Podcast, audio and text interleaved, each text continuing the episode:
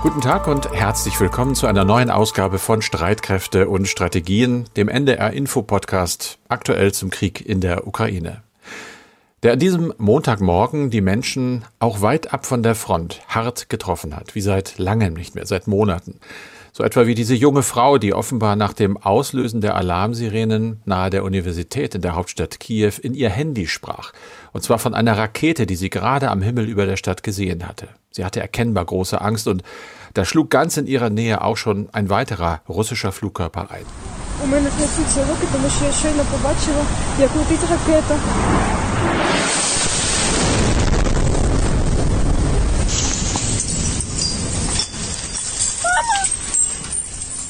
Die junge Frau schrie vor Entsetzen nicht vor Schmerz. Sie überlebte den Einschlag. Im kurzen Handyfilm, der bei Twitter unter anderem zu sehen war, gibt es keinen Hinweis darauf, dass sie auch nur verletzt worden ist. Nicht körperlich jedenfalls. Die psychischen Wunden dagegen, die kann man ja nur erahnen, was das Leben in dieser dauernden Angst mit den Menschen dort macht, wenn sie zum Beispiel wie in der U-Bahn-Station in Kiew während dieses Angriffs noch versuchten, die Angst wegzusingen.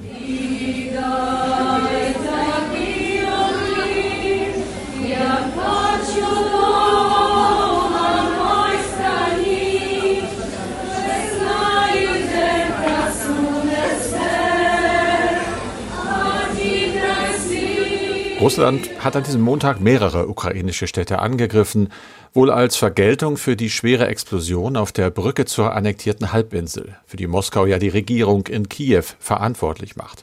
Ein Terrorakt, der auf die Zerstörung kritischer ziviler Infrastruktur der Russischen Föderation ausgerichtet gewesen sei, das hatte Präsident Putin am Sonntagabend ohne jeden Beweis behauptet, um seinerseits dann am nächsten Morgen mit unzweifelhaftem Terror gegen die ukrainische Zivilbevölkerung zu antworten.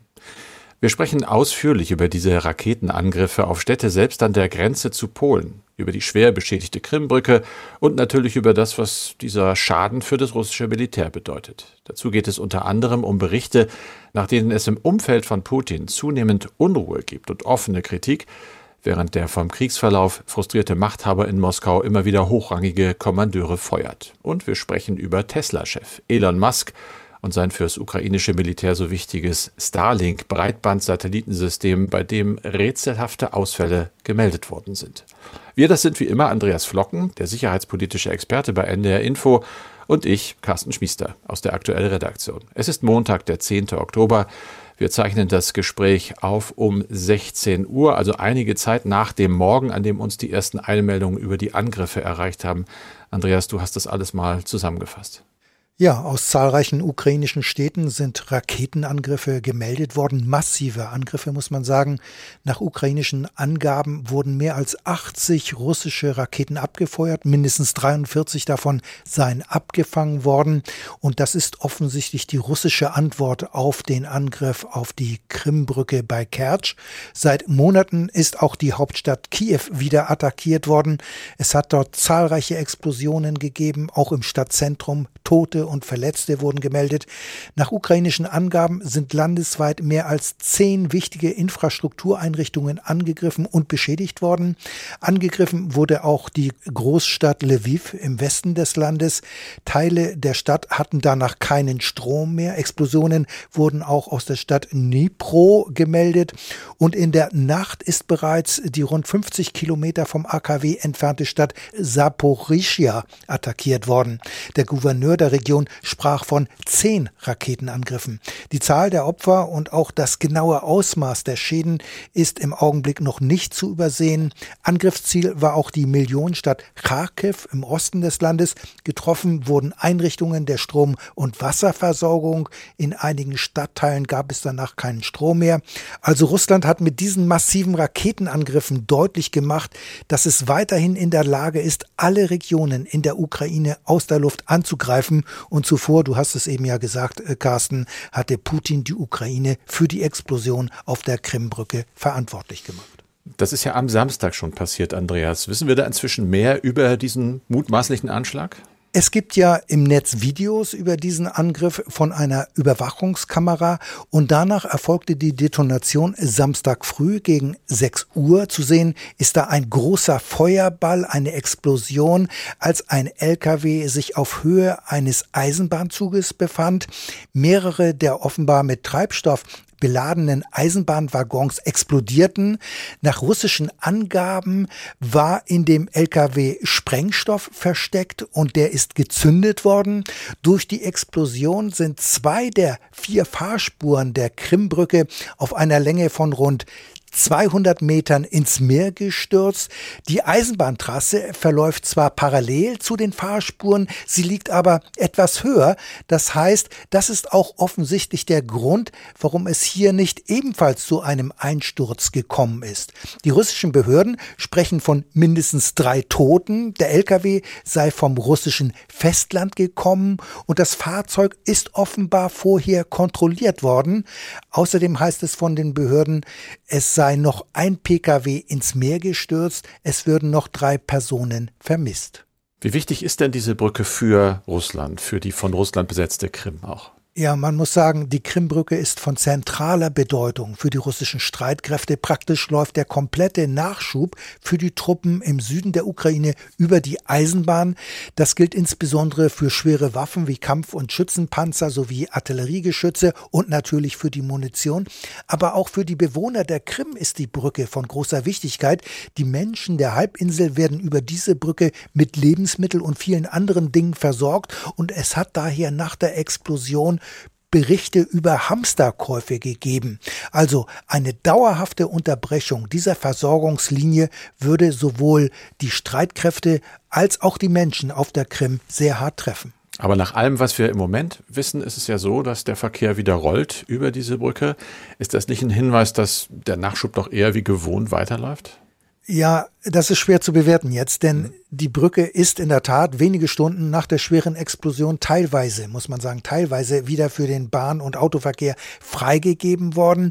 Die Behörden haben mitgeteilt, die unbeschädigten beiden Fahrspuren könnten weiterhin genutzt werden. Trotzdem muss man vorsichtig sein, denn es bleibt unklar, wie groß die Schäden durch die Detonation letztlich wirklich sind und ob auch die Bausubstanz diesen Anschlag auch wirklich verkraftet hat, dass der Verkehr Verkehr so schnell wieder aufgenommen worden ist, das ist in meinen Augen sehr ungewöhnlich. Es war aber auch zunächst zu hören, dass schwere Lkw die Brücke nicht mehr benutzen dürfen. Also da sind noch viele Fragen offen. Ähm, Jedenfalls muss man sehen, ob die Anschlagsstelle nicht doch stärker belastet worden ist oder belastet werden darf. Es heißt ja auch, es würden nun Fähren eingesetzt zwischen der Krim und dem russischen Festland und möglicherweise gibt es auch Einschränkungen bei den Eisenbahnzügen. Das heißt, sie dürfen möglicherweise nicht so umfassend beladen werden wie bisher. Aber die schnelle Freigabe, auch wenn sie eingeschränkt erfolgt ist, zeigt möglicherweise zugleich, unter welchem Druck die zuständigen Behörden stehen, denn Russland ist auf eine intakte Brücke angewiesen. Zugleich will die russische Regierung der eigenen Bevölkerung Normalität demonstrieren, also dass man alles im Griff hat, alles unter Kontrolle hat. Und der Angriff auf diese Brücke hat aber genau das Gegenteil gezeigt. Er hat die Verwundbarkeit der russischen Seite einmal mehr deutlich gemacht und das sorgt natürlich in der russischen Gesellschaft für Verunsicherung. Schließlich gibt es offiziell in der Ukraine keinen keinen Krieg, sondern nur eine in Anführungszeichen Spezialoperation. Es gibt aber für die russische Seite zumindest schon Verantwortliche. Moskau macht Kiew verantwortlich für die Explosion. Kiew sagt dazu aber nichts, oder? Ja, und dass die ukrainische Regierung sich nicht offen zu diesem Angriff oder zu dieser Explosion bekannt hat, das ist ja nicht ungewöhnlich, das ist ein bekanntes Muster. Darüber haben wir auch hier in diesem Podcast schon mehrmals gesprochen. Wir haben das auch bei den bisherigen Angriffen auf russische Einrichtungen auf der annektierten Krim gesehen. Die Attacke auf den russischen Luftwaffenstützpunkt Saki haben die ukrainischen Streitkräfte später allerdings dann doch eingeräumt. Also Kiew hat die Krimbrücke allerdings schon seit langem als legitimes Ziel angesehen. Man hat das auch mehrmals öffentlich immer wieder deutlich gemacht und nach Angaben der New York Times hat ein hochrangiger Vertreter der Regierung in Kiew bestätigt, dass die Ukraine hinter diesem Angriff stecke. Denn die Krimbrücke ist ein strategisches Ziel und die harte russische Reaktion macht zugleich deutlich, welche Bedeutung diese Querung auch für Russland hat. Ja, du sagst harte Reaktion. Das war wirklich sehr, sehr hart. Massive Raketenangriffe an diesem Montag. Da fragt man sich natürlich, kann dieser Krieg jetzt weiter eskalieren? Ja, also ich denke, das ist nicht ausgeschlossen, auch wenn das Verteidigungsministerium jetzt mitgeteilt hat, das Ziel der Raketenangriffe sei erreicht worden. Man habe alle Ziele getroffen, die man treffen wollte. Aber Putin ist nach dem Angriff auf die Krimbrücke noch stärker unter dem Druck russischer Hardliner, die Vergeltung fordern, die Rache fordern. Auf der Sitzung des russischen Sicherheitsrates drohte Putin mit einer noch härteren Reaktion, sollten die ukrainischen Angriffe fortgesetzt werden. Es gibt ja weiterhin auch die Drohung mit Atomwaffen, auch wenn es für einen Einsatz gegenwärtig keine Anzeichen gibt. Darüber wurde ja im vergangenen Podcast hier ausführlich gesprochen. Es kann aber auch zu einer Ausweitung des Krieges kommen. So gibt es Berichte, dass drei russische Marschflugkörper bei den Angriffen auf die Ukraine auch das Territorium der Republik Moldau überflogen hätten. Die Lenkwaffen waren von russischen Marineschiffen im Schwarzen Meer auf ukrainische Ziele abgefeuert worden. Außerdem ist nicht ausgeschlossen, dass auch Belarus in den Krieg eingreift. Machthaber Lukaschenko hat jetzt angekündigt, man habe mit Moskau beschlossen, einen gemeinsamen Eingreifverband aufzustellen. Die Begründung, die Ukraine bereite einen Angriff auf Belarus vor. Also dahinter steckt möglicherweise der Druck aus Moskau, dass Belarus ebenfalls im Norden eine Front eröffnet. Bisher hat Lukaschenko das aber vor allem aus innenpolitischen Gründen vermieden.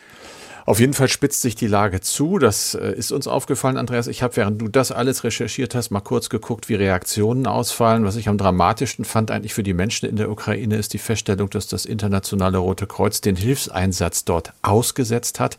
Begründung aus Sicherheitsgründen haben unsere Teams all ihre Arbeit heute unterbrochen, also Sicherheitsgründe. Ansonsten wird werden diese Anschläge mit Raketen, mit Flugkörpern im Westen einstimmig verurteilt. Die EU hat es getan. Stoltenberg, der NATO-Generalsekretär, sprach von schrecklichen und wahllosen Angriffen auf die zivile Infrastruktur. Die NATO werde die Ukraine weiterhin unterstützen, dabei, wenn sie sich gegen die Aggression des Kremls wehrt, solange es nötig ist. Annalena Baerbock hat sich auch geäußert, unsere Außenministerin. Sie hat auf Twitter geschrieben, Zitat, es ist niederträchtig und durch nichts zu rechtfertigen, dass Putin Großstädte und Zivilisten mit Raketen beschießt. Wir tun alles, um die ukrainische Luftverteidigung schnell zu verstärken. Und bereits am Dienstag soll es ein Sondertreffen der sieben führenden Industrienationen geben. Darauf hat sich der ukrainische Präsident Zelensky mit Bundeskanzler Olaf Scholz geeinigt. Das heißt, das Nachspiel wird weitergehen und wir müssen mal sehen, was dort dann beschlossen und öffentlich verkündet wird. Anderes Thema, Andreas. Wir reden über Waffenlieferungen ja schon seit es diesen Krieg gibt. Da reden wir oft über westliche Waffenlieferungen. Äh, Im Zuge der Offensive der Ukraine wurde jetzt aber bekannt, dass die ja doch sehr viele russische Waffen auch erbeuten und dann bei sich einsetzen. Könnte man also sagen, dass Russland mittlerweile der größte ukrainische Waffenlieferant ist, unfreiwillig?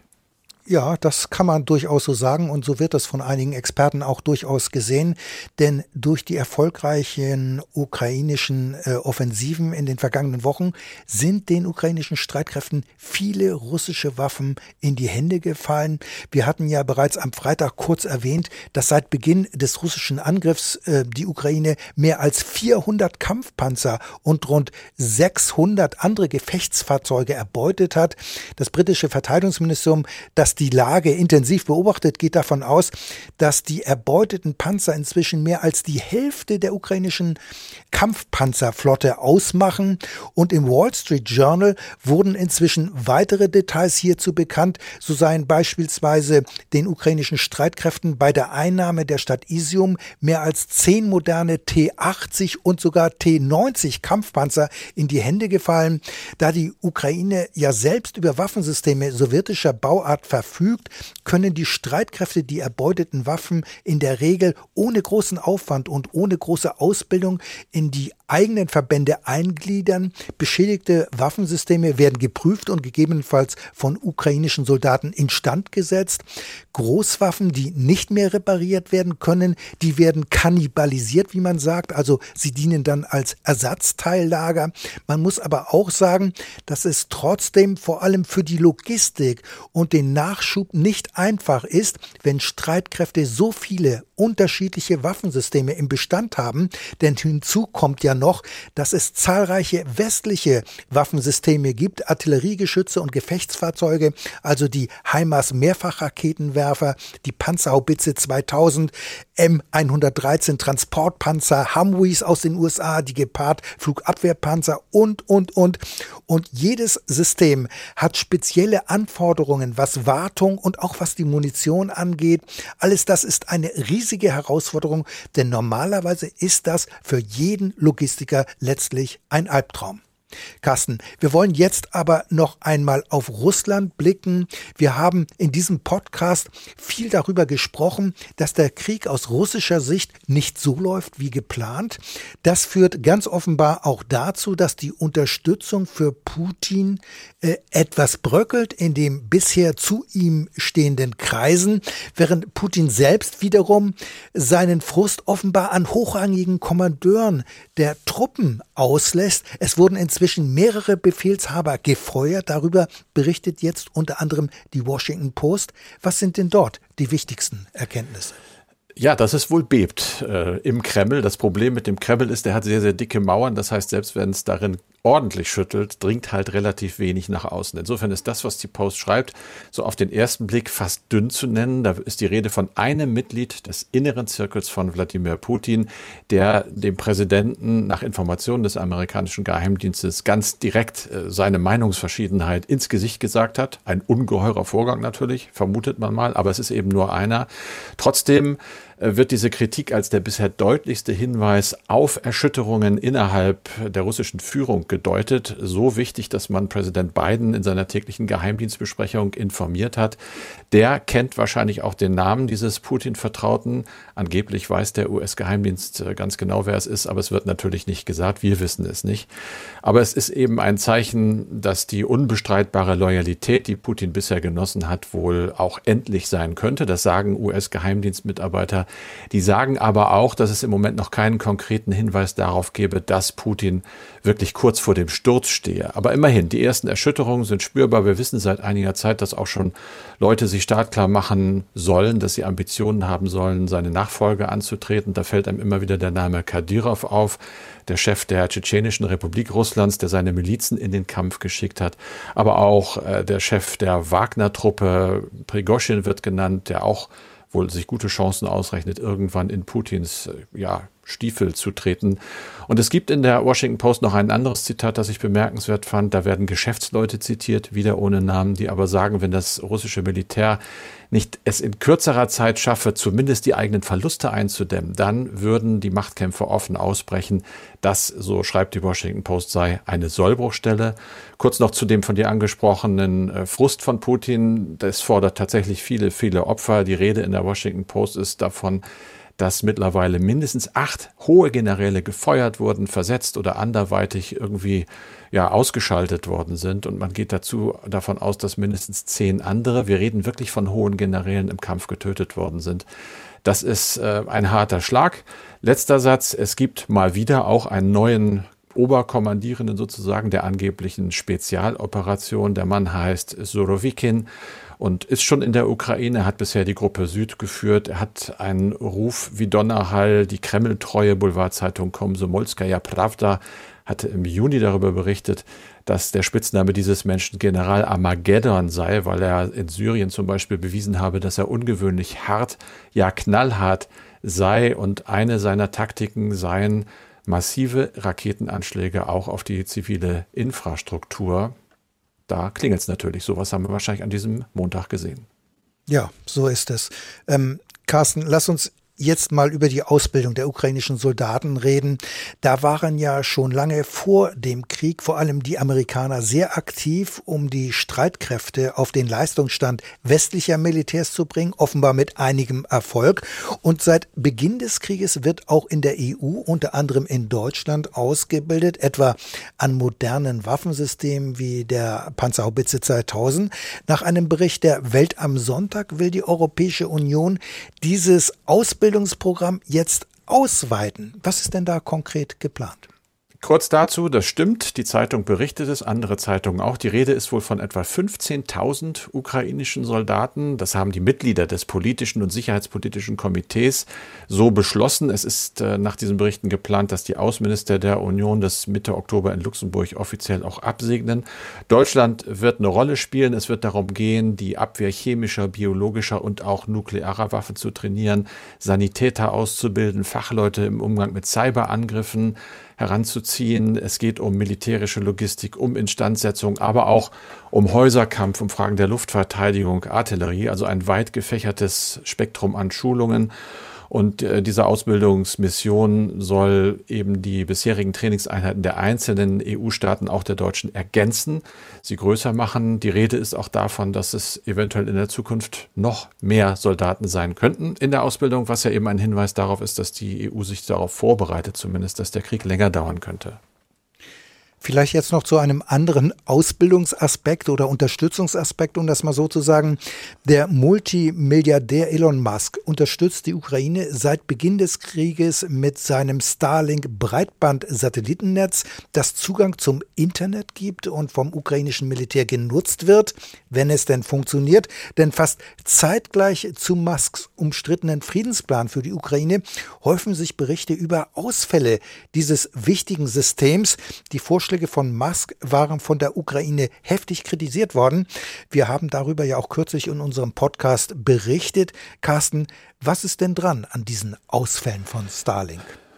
Ja, man muss davon ausgehen, dass Starlink eben nicht mehr einwandfrei funktioniert. Die Rede ist von katastrophalen Kommunikationsverlusten. So zitiert die Financial Times einen hohen ukrainischen Regierungsbeamten. Das Ganze ist auch von westlicher Seite bestätigt worden. Wir wissen aber nicht wirklich, genaueres, was zum Beispiel den Umfang angeht. Aber natürlich äh, ist das für die ukrainische Armee hart, denn wir haben, glaube ich, wirklich darüber berichtet, diese Daten sind extrem wichtig. Die Fähigkeit, schnell Daten auszutauschen, zum Beispiel im Artilleriekampf. Also wenn es darum geht, auch gegnerische Artilleriestellung zu lokalisieren und sie dann zu bekämpfen. Jetzt wird wild spekuliert, was steckt denn wohl dahinter? Es gibt Leute, die sagen, Musk hat ja gerade diesen umstrittenen Friedensplan vorgeschlagen. Du hast ihn zitiert. Möglicherweise hat er einen Deal mit Putin. Dann gibt es aber eine Organisation, die in Polen sitzt, die diese Starlink-Satelliten an die Ukraine gespendet hat. Dort heißt es nein. Da sei es nur darum gegangen, möglichen Missbrauch vorzubeugen. Man habe das bewusst abgeschaltet in bestimmten Gefechtssituationen um zu verhindern, dass russische Besatzungstruppen auch auf diese Signale zugreifen könnten. Von Musk selber hört man wenig, der hat nur getwittert, was auf dem Schlachtfeld passiert, das ist geheim. Er hat sich dann allerdings auch nochmal wieder hinter seinen Friedensplan gestellt und ihn verteidigt. Wir gucken nicht dahinter, diese Sache macht große Sorgen und innerhalb, so hören wir es, der ukrainischen Armee besteht die allergrößte Sorge, dass dieses System irgendwann komplett abgeschaltet werden könnte. Das hätte dann schwere Auswirkungen auf die Kampfkraft. Ich habe noch eine E-Mail für dich, Andreas, zum Schluss. Christian Reimer aus Hildesheim hat uns geschrieben, welchen Sinn macht der Einsatz von Kampfpanzern, wie zum Beispiel dem Leopard 2, wenn auch ein ungeübter Soldat mit einer modernen Panzerabwehrwaffe aus einem Kilometer Entfernung hinter einem Baum versteckt so einen Panzer vernichten kann? Ja, also das ist richtig. Es gibt viele Situationen, in denen Kampfpanzer sehr gefährdet sind und wo ihr Einsatz wenig Sinn macht. Denn Kampfpanzer sind keine Wunderwaffen und gerade der Ukraine-Krieg hat ja auch gezeigt, dass sie sehr verwundbar sind, obwohl sie über eine starke Panzerung verfügen. Das mussten gerade die russischen Streitkräfte in der Anfangsphase des Krieges erfahren, als sie auf die Hauptstadt Kiew vorrückten. Nun muss man allerdings dazu sagen, dass Kampfpanzer wie der T-72 72, aber auch ein Leopard 2 normalerweise nicht isoliert eingesetzt werden. Das hängt zudem auch sehr von dem jeweiligen Gelände ab, in dem sie operieren, also eingesetzt werden. Aber natürlich hängt es auch ab von der Ausbildung und den taktischen Fähigkeiten der militärischen Führer, die diese Waffensysteme führen. Kampfpanzer werden normalerweise nur in einem sehr offenen und weiträumigen Gelände eingesetzt und nicht in Ortschaften und urbanem Gelände oder bewaldetem Gebiet, weil dort nämlich überspitzt gesagt hinter jeder Hausecke oder wie vom E-Mail-Schreiber beschrieben, hinter jedem Baum ein Soldat mit einer Panzerfaust oder einer anderen Panzerabwehrwaffe lauern könnte. Der Norden von Kiew war in diesem Sinne, ich sag mal, kein panzergünstiges Gelände. Dort haben die russischen Streitkräfte viele Kampfpanzer verloren, weil sie überwiegend allein vorrückten, ohne die Begleitung von Schützenpanzern und ohne das Gelände vorher aufzuklären, zum Beispiel durch Aufklärungsdrohnen. Normalerweise ist das Vorgehen aber anders. Rücken gepanzerte Verbände auf Ortschaften oder in bewaldetem Gebiet vor, dann werden normalerweise die Infanteristen in den Schützenpanzern absitzen, also aussteigen. Sie würden das Gelände durchkämmen und erst danach werden die Kampfpanzer nachziehen. Oder aber der Kampfpanzer umgeht urbanes Gebiet weiträumig. Also es hängt viel vom Gelände ab. Im Süden der Ukraine ist das Gelände zum Beispiel anders als im Norden viel offener und weiträumiger. Hier ist die Gefährdung der Kampfpanzer durch Panzerabwehrwaffen wesentlich geringer. So, Jetzt wissen wir ein bisschen mehr über die Taktik. Dankeschön, Andreas. Wir haben die Adresse natürlich immer noch für Sie offen und freuen uns über jede Mail, die uns erreicht. Streitkräfte.ndr.de ist die Mailadresse, Streitkräfte mit AE. Und das war es auch für diesen Podcast mit Andreas Flocken und mit Carsten Schmiester. Wir sind mit dem nächsten Podcast wieder für Sie da, für euch da am Mittwoch ab 17.30 Uhr und haben jetzt, weil ja die Herbstferien in einigen unserer Bundesländer losgehen, noch einen ganz speziellen Hörtipp, diesmal für Eltern und Kinder und zwar einen, der nun mit dem Krieg überhaupt nichts zu tun hat. Das tut ja auch mal gut zwischendurch. Es geht um die beliebte Krimireihe Die Pfefferkörner. Die gibt es in der Audiothek oder eben auch als Podcast. Hi Leute, ich bin Emilia. Ihr kennt mich bestimmt noch als Pfefferkorn Alice. Und ich bin Jessica vom NDR. Hallo. Und wir machen für euch den neuen Pfefferkörner Podcast. Verbrechen auf der Spur. Der Pfefferkörner Podcast vom NDR.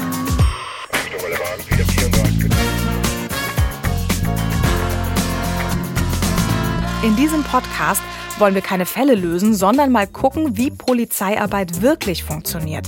Und dafür nehmen wir euch mit an Orte, an die man sonst nicht so leicht kommt. Wir haben zum Beispiel erlebt, wie Sprengstoffsuchende trainiert werden. Mit einem Polizeiboot waren wir auf Streife im Hamburger Hafen.